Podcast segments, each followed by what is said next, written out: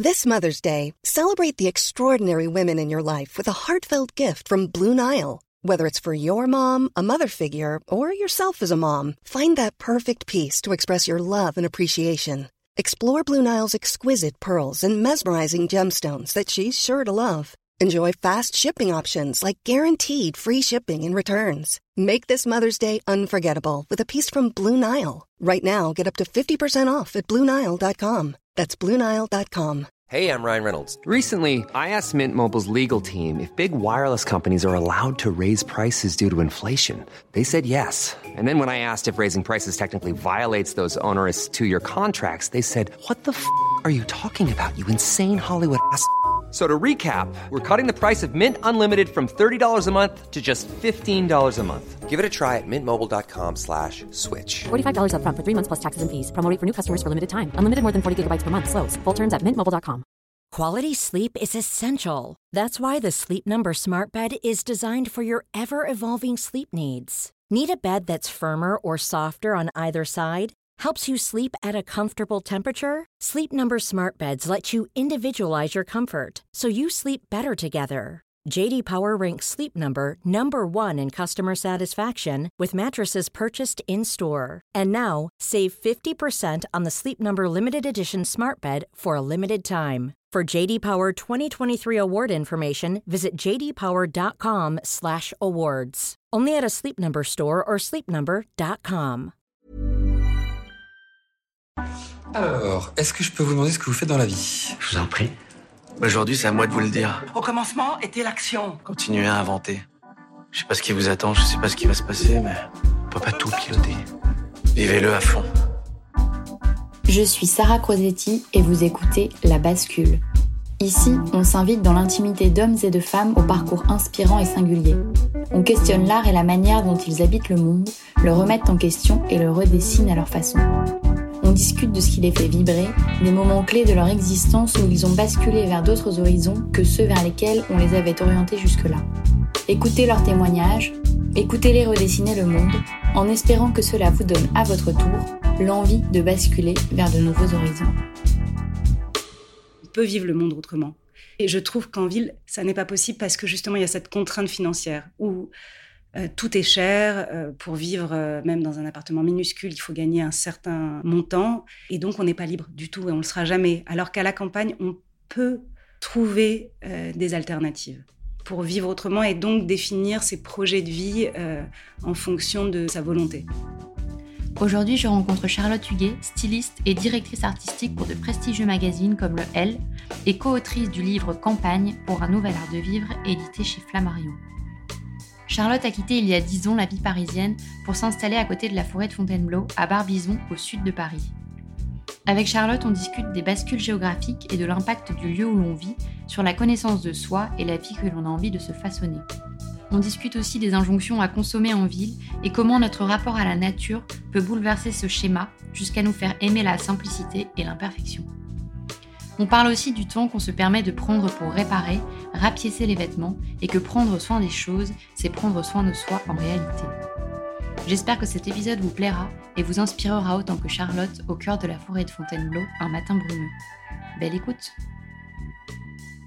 Je m'appelle Charlotte Huguet, j'ai 41 ans et ça fait euh, maintenant presque 10 ans que j'habite à Barbizon. À la base, je suis parisienne, donc j'ai grandi, et je suis née à Paris et j'ai fait des études d'art. Je suis euh, directrice artistique et styliste dans le milieu de la mode. Euh, j'ai deux enfants qui ont aujourd'hui 12 et 14 ans et un mari euh, ébéniste qui a fait notre maison. Et donc toi au début tu commences ta carrière euh, à Paris? À Paris. Alors j'ai fait mes études d'art appliquées à Paris dans une école qui s'appelle Dupéré. Puis j'ai tout de suite été prise au magazine Elle. J'étais assistante et rédactrice au départ à l'art de vivre. Et après j'ai fait de l'enfant et j'ai fait euh, les set design sur la mode. Enfin j'ai vraiment travaillé à tous les niveaux, euh, en tourisme, cuisine. euh, et j'y suis encore, donc ça fait 20 ans que je travaille avec eux. Et petit à petit, j'ai eu un agent et j'ai commencé à faire des campagnes de, pub pour, pour de la mode ou pour de la déco.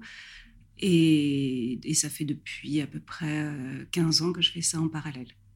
Et alors, au début, toi, tu, ça te plaisait ta vie euh, à Paris? Enfin, J'imagine qu'il y avait aussi un espèce d'écosystème qui faisait que. Alors, moi, j'adorais ma vie à Paris. D'accord. Parce que j'avais grandi à Paris, je connaissais euh, la vie parisienne par cœur, je connaissais les dangers, puisqu'il y en a, ou en tout cas, j'avais la, la, prudence de toujours. Euh, savoir euh, quand, ça, quand je pouvais y aller ou pas. Euh, j'ai eu mes enfants à Paris, donc j'ai, euh, j'ai appris la poussette qu'on porte et qu'on descend dans le métro.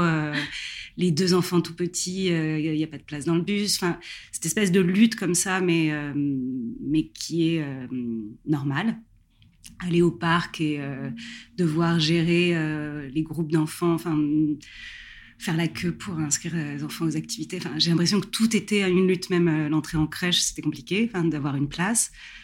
Mais ça m'allait. Ça m'allait parce que c'était ma vie et que j'avais des amis, que j'avais une vie culturelle euh, très riche. J'allais au théâtre, au cinéma, euh, je m'y plaisais. Et mon mari, qui est italien et qui a grandi en Toscane, à la naissance de nos enfants, ne s'y retrouvait plus du tout parce que son atelier était trop petit, il, il était plus très heureux et il a commencé à, me proposer euh, l'idée de, quitter Paris. Et on a cherché autour de Paris. Moi, j'étais très inquiète parce que j'avais 30 ans, deux tout petits enfants. J'avais l'impression de, déjà avoir énormément de mal à développer ma carrière professionnelle. Et je me disais que si je quittais Paris, c'était euh, c'était fini. Euh, donc je voulais rester pas très loin de Paris et on a commencé à chercher autour de Paris, à une heure de Paris. Et on, s'est dit que la forêt de Fontainebleau nous plaisait parce qu'elle était, euh, elle a, elle, elle a un côté euh, mystique et, très lumineux, ce qui n'est pas le cas de la forêt de Rambouillet, par exemple, pour moi, qui, parce qu'on a cherché aussi par là, mais qui me semblait plus sombre et plus dense. Là, j'avais l'impression qu'elle m'appelait un peu. Et on a cherché, euh, à partir de là, des villages qui étaient euh, un peu des villages vivants, où il y avait des commerces, parce que je crois que moi, j'avais besoin d'avoir des petits repères pour, euh, pour quitter Paris. Et ça, c'était bien avant, du coup, la vague du Covid. C'était il, y a, oui, il y a 10 ans. Donc, tu étais un peu précurseur. Euh, ah bah, à l'époque, euh, toutes mes copines me disaient que j'étais tarée, que c'était que j'allais pas y arriver, que j'allais être toute seule. C'est-à-dire que j'étais pas du tout soutenue en plus euh, par mon entourage qui, qui, qui voyait déjà que j'étais assez épuisée avec nos petits enfants et, et qui finalement était assez inquiet. Et, et, on a vécu deux vagues. La première, c'est après les attentats du, du 13 novembre où vraiment on a eu plein d'amis qui ont voulu quitter Paris et qui ont quitté Paris. Et donc on s'est retrouvés entourés par eux. On a surtout rencontré des gens, beaucoup, euh, qui nous ont présenté des gens. Donc on, s'est fait tout un réseau d'amis euh, très riche. Et, juste avant le Covid, il y avait déjà cette, prémisse de, de, de citadins, en tout cas d'être hybride, qui quittaient euh, des villes pour pour venir vivre à la campagne. Et, euh, et, le Covid, ça a, été le, ça a été le tsunami. Et donc toi, au début, quand tu donc tu t'installes euh, à Barbizon, euh, c'est quoi ton, ton ressenti? Est-ce qu'il y a des choses qui te manquent? Est-ce que, au contraire, tu t'es dit pourquoi je ne l'ai pas fait avant? Alors nous, on avait un, on a acheté une maison en ruine. Donc c'était un truc un peu particulier parce qu'on a cherché des maisons et à l'époque il y avait très peu de maisons dans notre budget soit elles étaient trop grandes et toutes refaites dans des goûts qui n'étaient pas vraiment les nôtres, soit euh, et on n'avait plus d'argent pour euh, les retoucher, soit euh, soit il n'y avait pas. Et il y a eu cette maison qui était toute cassée et et on l'a achetée en pensant qu'on pourrait la rénover. Et ça a été un travail très laborieux. on il y avait plein de vis cachées. Donc finalement, c'était beaucoup plus complexe que, ce qu'on imaginait. Et je crois que d'une certaine manière, c'était un tel champ de mine que tous les petits problèmes de citadins qui quittent la ville, euh, et en fait, on, était dans une, on était déjà dans un tel autre chantier qu'on n'a pas, euh, quand on s'est réveillé de ça, ben, on était déjà installé, on s'était fait des amis, on avait trouvé nos repères et ça allait. Après, quand même, j'ai eu du mal euh, au début. Euh, j'étais très inquiète en fait. J'avais peur de pas rencontrer de gens et, et on a rencontré assez vite via l'école des personnalités qui étaient un peu différentes de nous parce qu'à Paris on a tellement de choix que finalement on, se ressemble, on choisit des gens qui nous ressemblent souvent. Et en fait, je crois que mes, mes peurs étaient assez infondées. Et on a surtout rencontré des gens qui nous ont apporté énormément de, de richesse en fait. Ils étaient, euh, leur différence nous a, justement beaucoup euh, nourris. Mais ça, c'est un truc d'ailleurs dont tu parles. Euh, alors, je ne sais pas si tu t'en parles dans ton livre, mais en tout cas, quand tu as présenté ton livre en dédicace, tu disais qu'effectivement, ça, ça fédérait des populations qui étaient complètement diverses et variées en termes de classe sociale, ce qui effectivement ne se retrouve pas du tout à Paris et que en fait tu as découvert des personnalités et des gens euh, que tu n'aurais jamais pu rencontrer si tu étais resté ici. Tout à fait. Euh, on avait vraiment cette vie euh, déjà pendant deux ans on avait on était dans un chantier quand même très complexe et tous nos voisins nous apportaient du café. Et, ils viennent tous de milieux sociaux très différents, mais il y avait une espèce de, de bienveillance comme ça face à mon mari qui qui, ce qui était assez, assez vulnérable et, et, ça, ça, et ça continue. Et c'est vrai que ça, c'est réconfortant. Enfin, ça, ça fait du bien. Et mais, mais c'est sûr que je pense qu'à Paris, on n'a surtout pas le temps en fait de, de, de, regarder les autres, alors que là, on a appris aussi à, à, changer de rythme. Et justement, par rapport à ta bascule qui est euh, finalement de changer de lieu de vie, et ce qui parle à beaucoup de gens en ce moment, ouais. Est-ce que tu as tiré, toi, des enseignements de, par exemple, d'idées reçues ou de, des choses dans lesquelles tu te projetais qui, en fait, ne sont pas du tout arrivées, au contraire, euh, des choses dont tu avais peur et puis euh, qui ont été balayées euh? bah, En fait, j'avais peur de, de, perdre des petites joies quotidiennes, par exemple les commerces. Je me disais, bah, il n'y a que les grands carrefours et, on va falloir faire les courses là-bas. Et il y a, y a tout. J'avais peur de pas trouver de commerce de proximité. Il s'avère que là, avec cet énorme euh, changement, il y a beaucoup de commerces qui ont ouvert euh, dans les deux, trois dernières années à Barbizon. Et, donc, on a finalement, on est très chanceux, on a beaucoup, beaucoup, beaucoup de commerces de proximité. Et aussi, euh, en fait, il y a d'autres alternatives. On n'a peut-être pas la Biocop juste à côté, mais on a le maraîcher pas très loin, à qui on peut commander des paniers. En fait, on trouve finalement des alternatives qui, qui, qui, ressemblent à ce qui nous rendait heureux euh, euh, sans, sans, grande difficulté. Et surtout, on rencontre des gens qui nous ressemblent et qui vont nous conseiller d'aller à tel endroit parce que euh, on peut cueillir ses fraises ou tel, tel autre endroit, il y, y, y, a des activités pour les enfants qui sont en fait très proches de, de ma culture parce que c'est quand même euh, quand on a grandi en ville, on a des codes et on a peur de pas savoir comment s'adapter aux, nouveaux codes euh, d'un autre système. Tu disais juste avant que en fait ton, la, le fait de changer de, de géographie, ça s'est aussi accompagné d'un changement de manière de vivre. Ouais. Est-ce que tu peux enfin, un peu développer ce qui a changé dans ta vie quand tu as déménagé? Alors, au début, j'ai vu que les contraintes. Euh, j'allais travailler à Paris. Faut, pour aller à Paris, pour moi, il faut que je prenne ma voiture pour aller à Bois-le-Roi. Après, il faut que je marche jusqu'à la gare. Après, je prends le train et j'arrive à Paris. Donc, j'ai tout un protocole euh, de 50 minutes avant d'être dans Paris. Et ça, au début, j'avais du mal à, m'y adapter. Je ne regardais pas les horaires de train, donc je le ratais. Euh, et c'était quelque chose d'un peu contraignant pour moi. Aujourd'hui, je le vis déjà euh, complètement différemment. Je pense que mes enfants sont plus grands, donc c'est plus facile. C'est un temps euh, que je trouve très riche parce que c'est un temps actif et, euh, et qu'en gros, bah, traverser la forêt, je trouve ça magnifique à n'importe quelle saison. Marcher un peu, j'écoute des podcasts, j'écoute de la musique ou j'écoute rien et, et, je marche et ça me fait plaisir. Être dans le train, je peux travailler, je peux lire et c'est toujours des moments où je suis en éveil et et heureuse en fait. Et, j'ai changé ma notion du temps. Avant, j'avais l'impression que tout était une urgence, qu'il fallait que je cours, que je dépose les enfants, que j'étais toujours euh, chargée de sacs euh, sur mes épaules et qu'il fallait que je trouve des solutions. Et j'étais dans cette espèce de frénésie et j'étais incapable de redescendre. Je savais pas comment on faisait, on m'avait pas expliqué. Euh, Et en fait, j'ai vraiment cette sensation en ayant, en étant partie vivre à la campagne, d'avoir, de m'être déchargée petit à petit de mes paquets et, de m'être complètement allégée. Et c'est comme ça physiquement. Déjà, j'ai l'impression de plus me tenir pareil.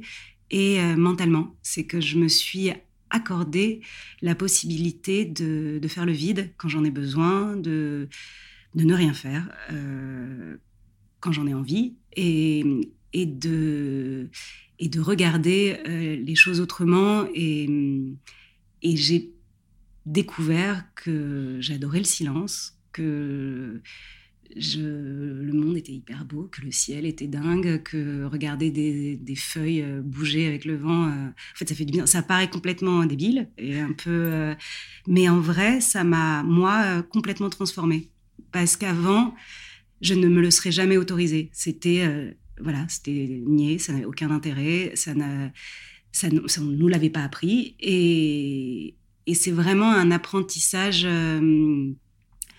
de mon besoin intérieur. Je me suis rendu compte que c'était un besoin, que quand j'ai passé une journée un peu dense euh, de travail, je me mets dehors, s'il fait beau, je prends un rayon de soleil et en fait je ne fais rien. J'ai pas de téléphone, j'ai pas de, j'ai fermé la porte et je, j'ai rien dans les mains et je, et je reste là et, et je reprends mon, mon temps et que ça, en fait, euh, je crois que c'est une clé du bonheur.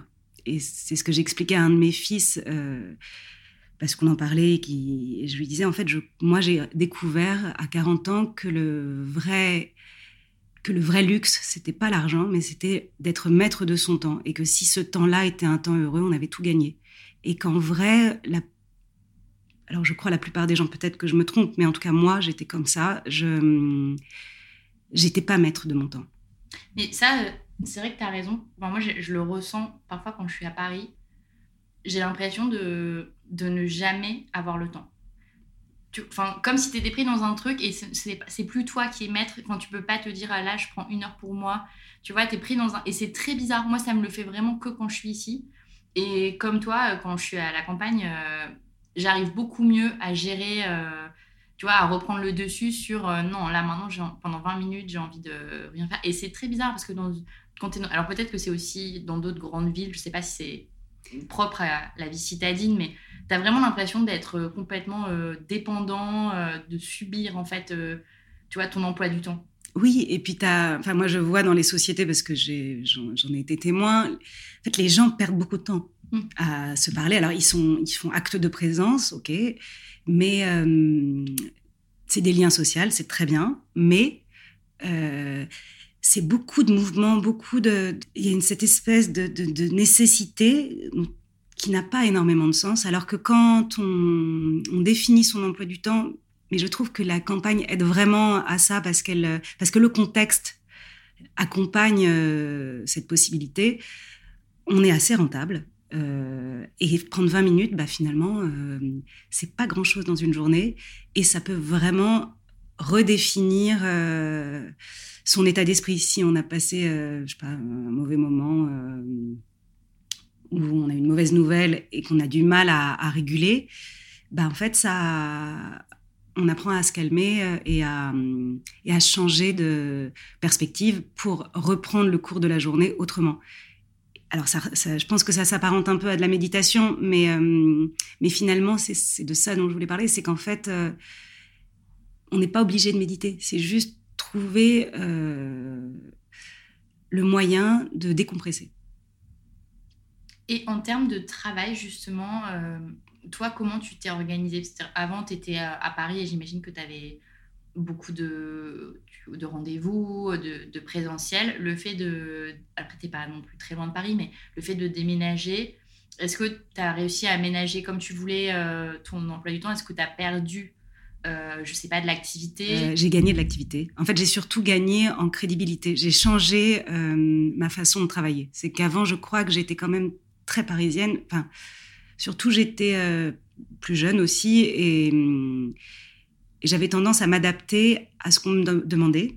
Et je pense que cette liberté que je me suis accordée en lâchant un peu euh, mes paquets, je me suis dit que je voulais euh, avoir. Euh, je voulais que l'image que je véhiculais soit proche de celle que j'avais dans la tête et qu'en fait j'allais commencer comme ça. J'allais définir mon univers et qu'à partir de là, je laisserai les gens euh, m'attraper. Et c'est ce qui s'est passé. Et, donc aujourd'hui, je fais des projets beaucoup plus ambitieux, avec beaucoup plus de, moyens, et, dont je suis très fière puisque je l'ai fait du début à la fin. Et les gens ont, confiance en, mes compétences, et du coup, ça, ça, ça a changé. Et, pour le travail, au début, je venais beaucoup à Paris. Je faisais euh, au départ cinq jours par semaine. Après, j'ai pas j'ai pas d'horaire, donc euh, c'est assez confortable parce que je peux avoir des très grosses journées, partir très tôt, rentrer très tard, mais aussi faire de petites journées. Et avec le Covid, ça a vraiment été le Covid qui m'a. Je me suis rendu compte que j'avais pas besoin de venir à Paris et j'essaye de faire trois jours par semaine à Paris des fois en restant dormir à Paris euh, chez des amis ou tel, enfin n'importe. Et, euh, et je travaille de chez moi. Et en fait, c'est très, très facile. Et j'ai mes rendez-vous quand je suis à Paris. J'essaye de d'organiser mon emploi du temps. Donc, es, en fait, euh, c'est un équilibre parce que tu n'es pas forcément, comme ce que craignent beaucoup de gens, de t'isoler. Ouais. Donc, en fait, comme tu coupes ta semaine en deux, tu as quand même une partie plutôt sociable.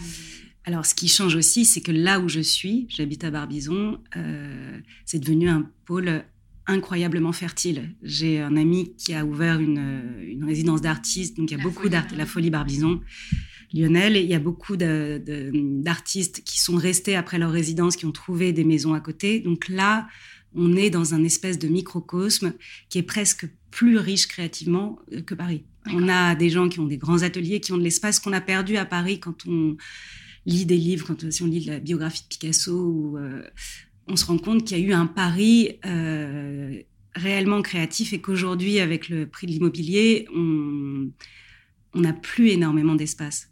Et, que là, nous, où on est, il y a vraiment une espèce de communauté à tous les niveaux à la fois artistique, mais il y a aussi beaucoup de Parisiens qui se sont installés là, de designers, et donc qui ouvrent leur studio sur place. Donc en fait, il y a une, vie qui se construit tout à fait autonome. Euh, et j'aurais presque... Je pourrais même venir qu'une fois par semaine à Paris. Et, mon activité professionnelle, en fait, je la...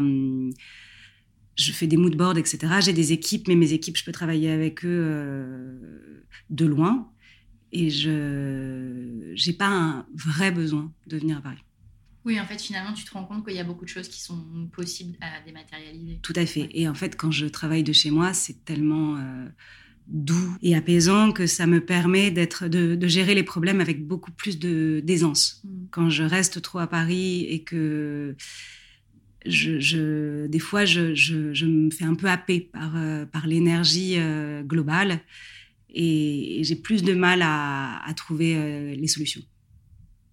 Et si on revient sur la, sur la jeunesse de ton livre, Contrification, que, que du coup tu as co-écrit avec deux, ces, deux amis? Deux amis, ouais. Geza Hansen et Estelle Marandon. Ouais, est-ce que tu pourrais un peu expliquer l'histoire du livre et, euh, et, pourquoi vous avez voulu euh, justement écrire un livre autour de la vie de campagne? Alors, je pense que euh, Geza a acheté cette maison il y, a, il y a sept ans à peu près. On était déjà très amis, donc elle a cherché justement autour. Elle est dans le même coin que toi? Elle est à Courance, elle n'est pas très loin. Estelle et elles sont, on est toutes les trois pas très loin.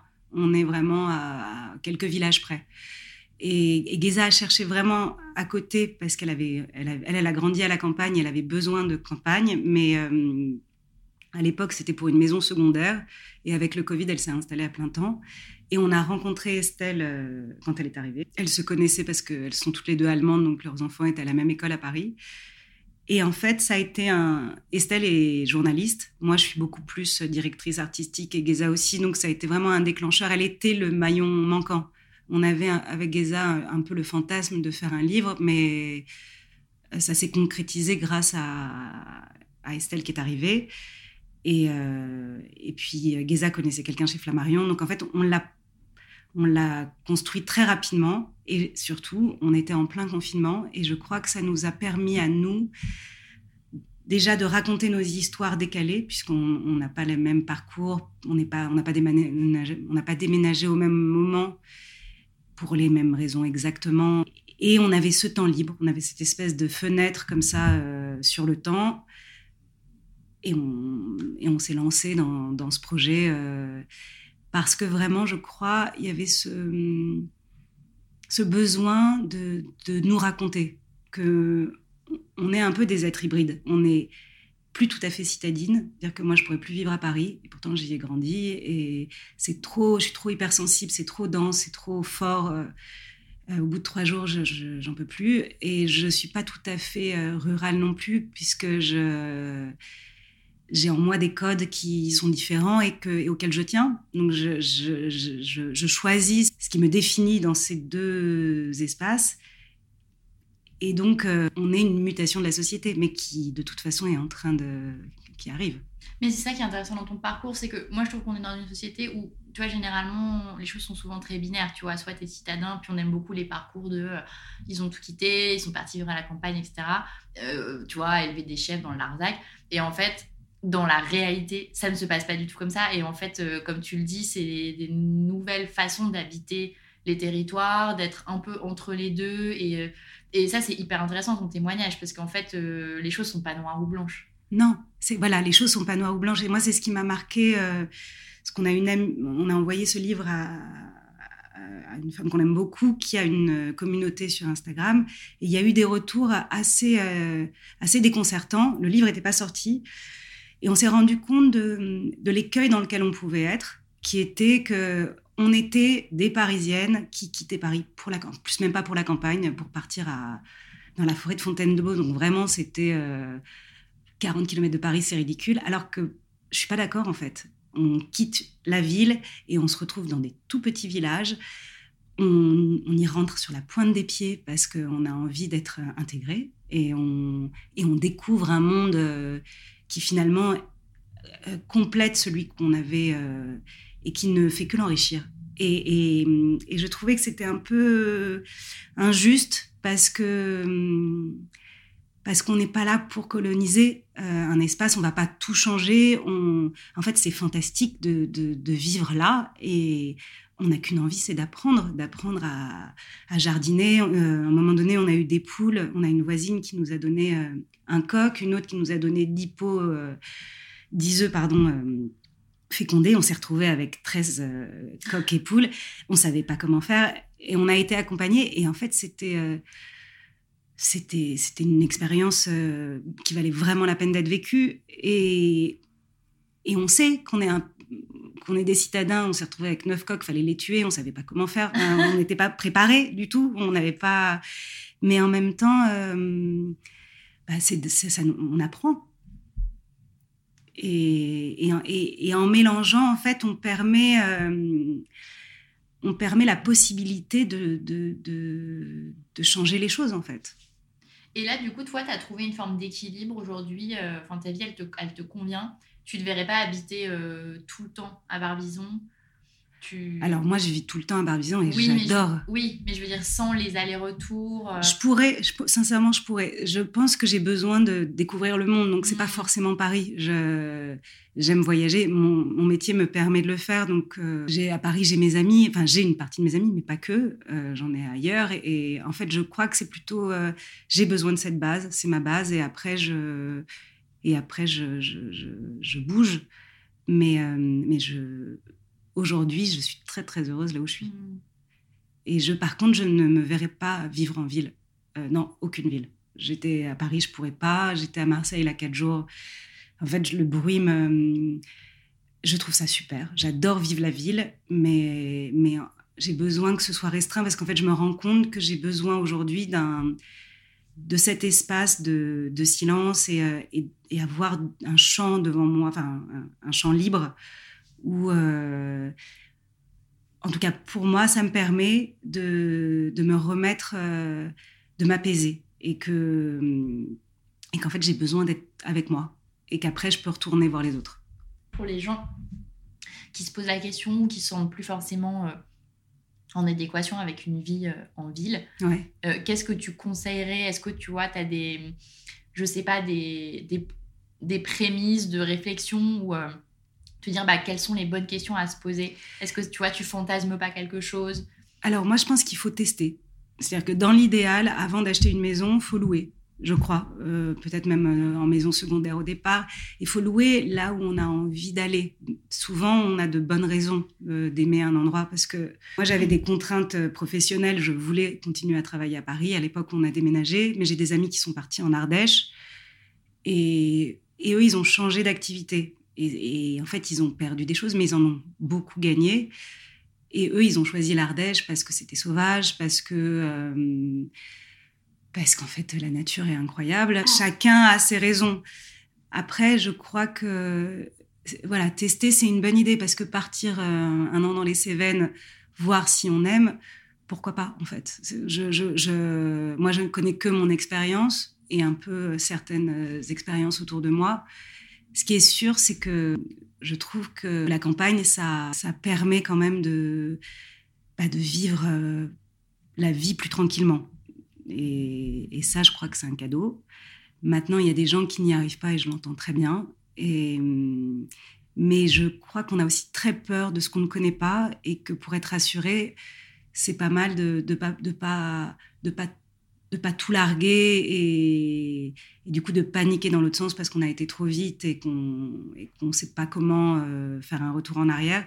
C'est bien d'y aller pas à pas, de tester, de, si c'est pas le bon endroit, de tester un autre endroit. Et puis surtout, on en parlait dans le livre, euh, c'est très important que le couple euh, soit en adéquation, que les deux du couple se retrouvent, soit sur un projet commun dans cette nouvelle vie, soit euh, dans, en tout cas dans leur volonté de quitter la ville. Parce que si l'un des deux n'a pas envie et qu'il a été obligé, ça peut briser un couple aussi.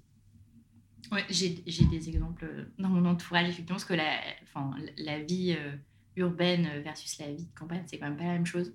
Ben non. Donc, si tu l'as pas choisi et que tu l'as subi, effectivement, c'est pas évident. Mais j'avais une question là-dessus d'ailleurs, c'est comment toi, tu as géré un peu le, le, regard de tes proches ou des autres? J'imagine qu'il y a quand même des gens qui t'ont dit, mais enfin, euh, enfin, pourquoi tu vas vivre à 50 minutes de Paris euh?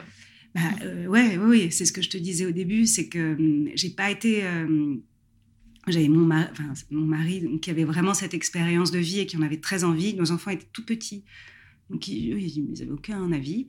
Et moi, j'étais inquiète et j'étais pas du tout rassurée par mon entourage mmh. qui me, qui me disait que j'allais euh, j'allais m'isoler, que j'allais être seule. Et on avait très, très peu d'exemples autour de nous. Donc, on n'avait aucun exemple de, de projet réussi. Mmh. Et, euh, et j'ai vraiment. Et donc, au départ, je partais je, partais perdante. Je, pensais que j'allais pas y arriver, que de toute façon j'allais pas m'intégrer, que que ça allait être compliqué. Je, voyais tout ce qui n'allait pas. Euh, et puis petit à petit, j'ai découvert en fait ce monde. J'ai découvert la forêt. J'ai découvert. Euh, j'ai changé de, système aussi. C'est ce que je n'ai pas vraiment dit encore, mais même le fait qu'on ait fabriqué notre maison avec des matériaux euh, bruts, puisque c'est mon mari ébéniste qui l'a fabriqué, donc tout est en bois.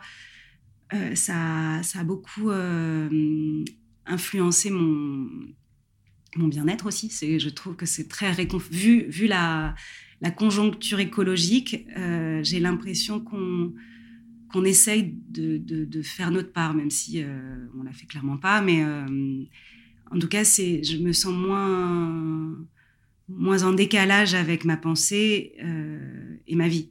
Et, et, puis, on a vraiment changé de mode de consommation. On a, à Paris, en fait, euh, le week-end, euh, bah, on consomme pour pouvoir euh, faire des trucs. Et là, on ne consomme pas. On va en forêt, on emmène un pique-nique. et en fait, ça change aussi ses besoins. On va regarder sa maison et se dire, bah, est-ce qu'on en a besoin? Non, on n'en a pas besoin. Et en fait, je, je me suis aussi beaucoup délestée. et je me suis rendu compte qu'en me délestant physiquement, je me délestais mentalement. Et, et qu'en fait, on n'a pas besoin de grand-chose du moment qu'on a l'essentiel. Et ça, toi, tu es en accord avec ça et du coup, le fait par exemple d'avoir, euh, je sais pas, des, des, connaissances, des collègues, etc., qui évoluent dans d'autres milieux, qui ont peut-être, euh, tu vois, des appartements parisiens avec plein de choses, etc., toi, ça te pose aucun souci d'avoir choisi un chemin de vie différent? Bah surtout, je ne m'y reconnais plus. C'est-à-dire, je, je peux parler avec. euh, surtout quand je rencontre quelqu'un pour la première fois, parce que mes amis, je les connais, je connais leur histoire. euh, on va pas parler de ça, on parle de philosophie, je sais pas. euh, on- mais quand je rencontre quelqu'un qui me raconte son quotidien, en fait, je, je ne pourrais pas vivre euh, ce qu'elle vit. C'est-à-dire, euh, je pensais à une amie qui, bah, qui est mère célibataire et qui me racontait que, bah, qu'il fallait que son enfant fasse des activités, qu'il fallait que la nounou prenne l'enfant, il fallait que la maison soit assez grande, fallait que et qu'en fait, bah, il fallait qu'elle gagne, je sais pas combien, pour être à l'aise. Et ben moi, c'est le contraire en fait. C'est de combien j'ai besoin au minimum pour euh, être ok. Et à partir de là, je suis libre. J'accepte ou pas les projets. J'ai cette liberté folle de dire, bah, en fait, je n'ai besoin de rien. Et donc, je choisis.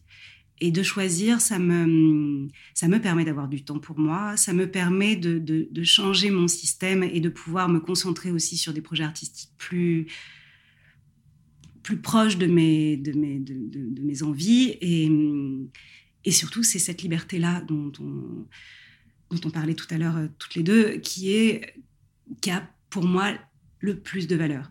En fait, j'ai l'impression qu'à Paris, euh, souvent, et dans nos milieux bourgeois, parce qu'en plus, on a la chance d'être. euh, on parle d'une certaine population, euh, parce qu'on peut aussi ouvrir le champ. En fait, on est dans, des obligations.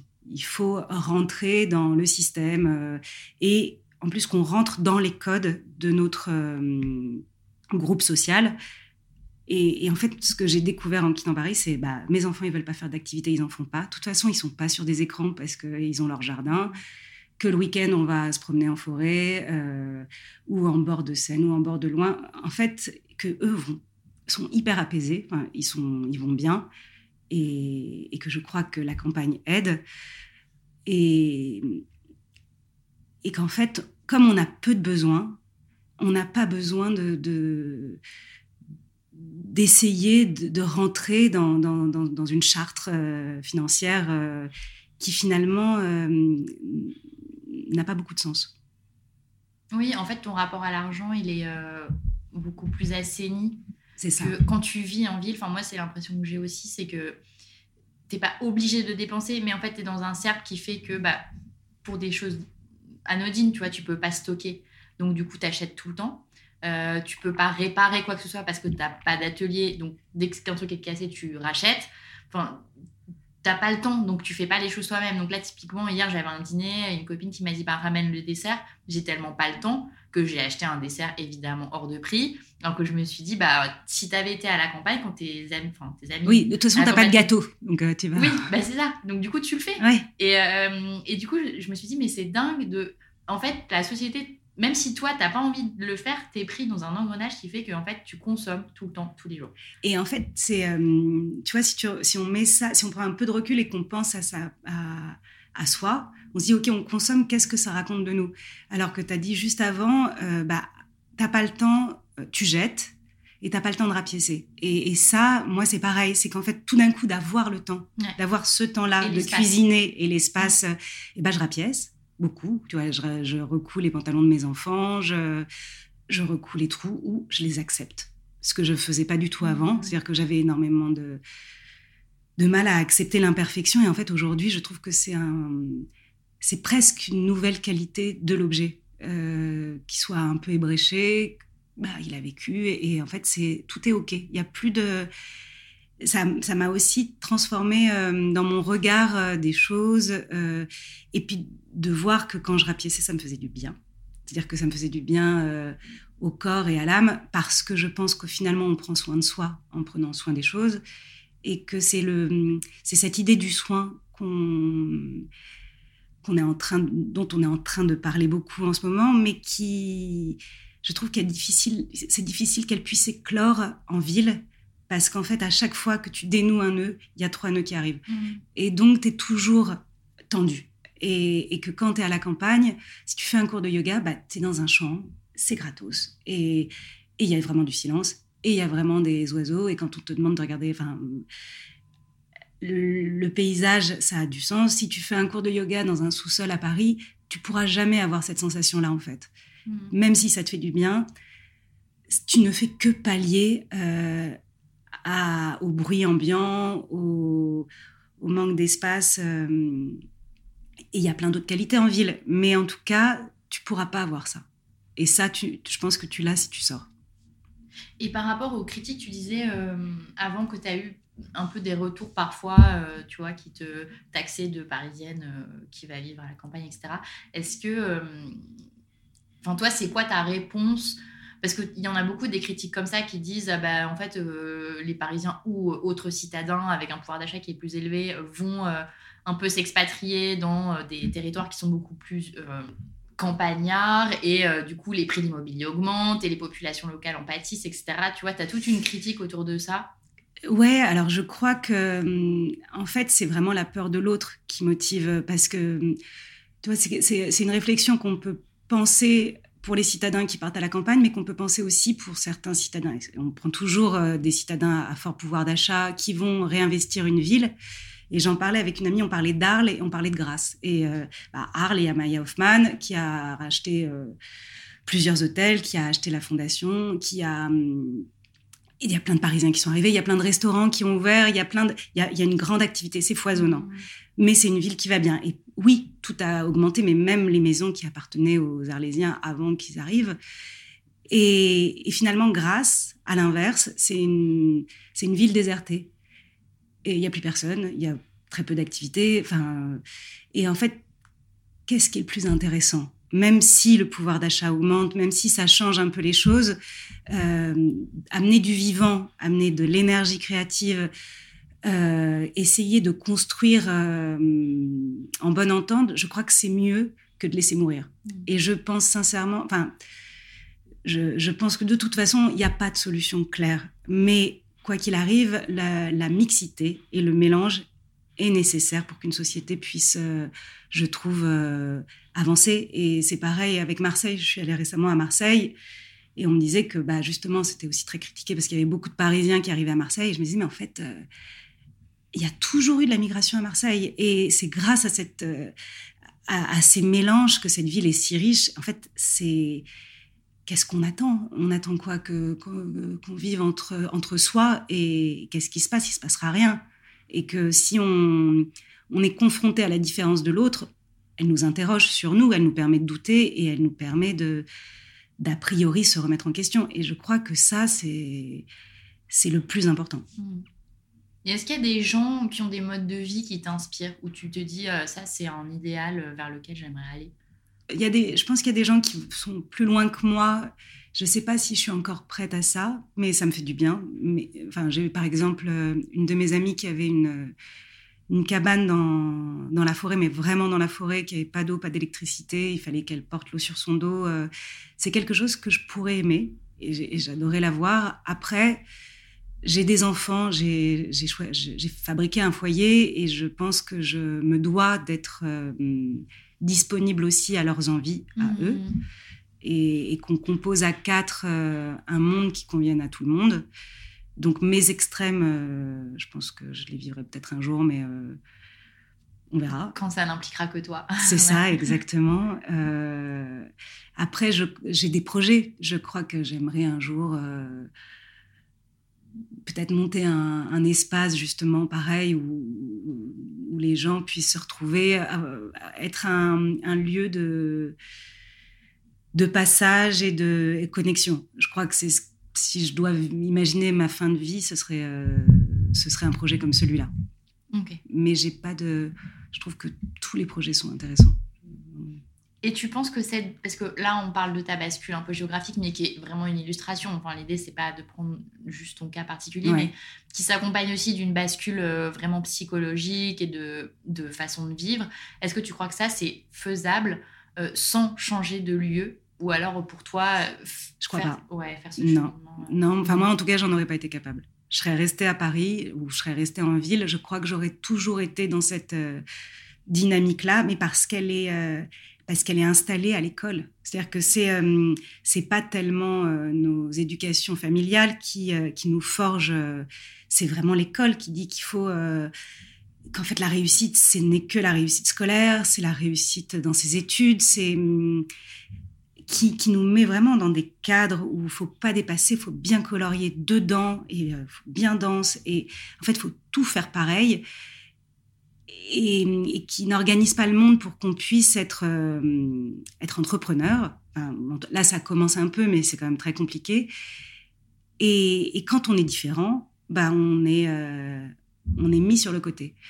Alors que ces différences-là, pour moi, elles sont essentielles et qu'on nous apprend pas aussi à travailler ensemble on nous apprend à travailler contre, et que tout ça fait des adultes bah, remplis de, de, ces, de ces mauvaises habitudes, parce que parce qu'en vrai, on a besoin des autres. Plus on est ensemble, plus on peut aller loin, et que et qu'on n'est pas obligé de se de s'enfermer.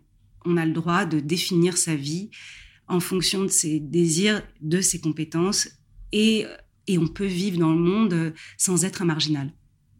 Oui, donc toi, enfin, le gros chantier, il est au niveau de, de l'éducation et de finalement, dès le début, changer ta façon de... Je pense que c'est vraiment un, fonctionnement, ouais, c'est un, un, mode de fonctionnement. C'est une, une, façon de, de, voir les choses, de voir... Euh, et il y a des gens qui parlent. Euh, il y, y, a plein de gens qui, qui l'ont compris euh, et qui disent qu'on qu'on peut vivre le monde autrement que c'est pas obligé. Je trouve qu'en ville, ça n'est pas possible parce que justement, il y a cette contrainte financière où euh, tout est cher. Euh, pour vivre, euh, même dans un appartement minuscule, il faut gagner un certain montant.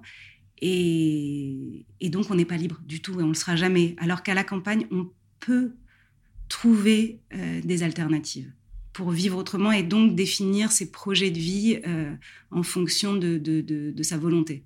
Ouais, c'est ce qu'on disait juste avant, c'est que en fait, tu peux réconcilier le fait d'être libre et en même temps indépendant dans le sens où tu gagnes ta vie, mais tu, euh, tu jouis aussi de ton temps euh, comme tu veux, alors que souvent on oppose les Oui, et puis surtout, tu travailles pas pareil avec les gens. C'est-à-dire que quand tu es dépendant d'eux, quand tu es, es, dans une société, il y a une hiérarchie, et dans cette hiérarchie, tu as ta place.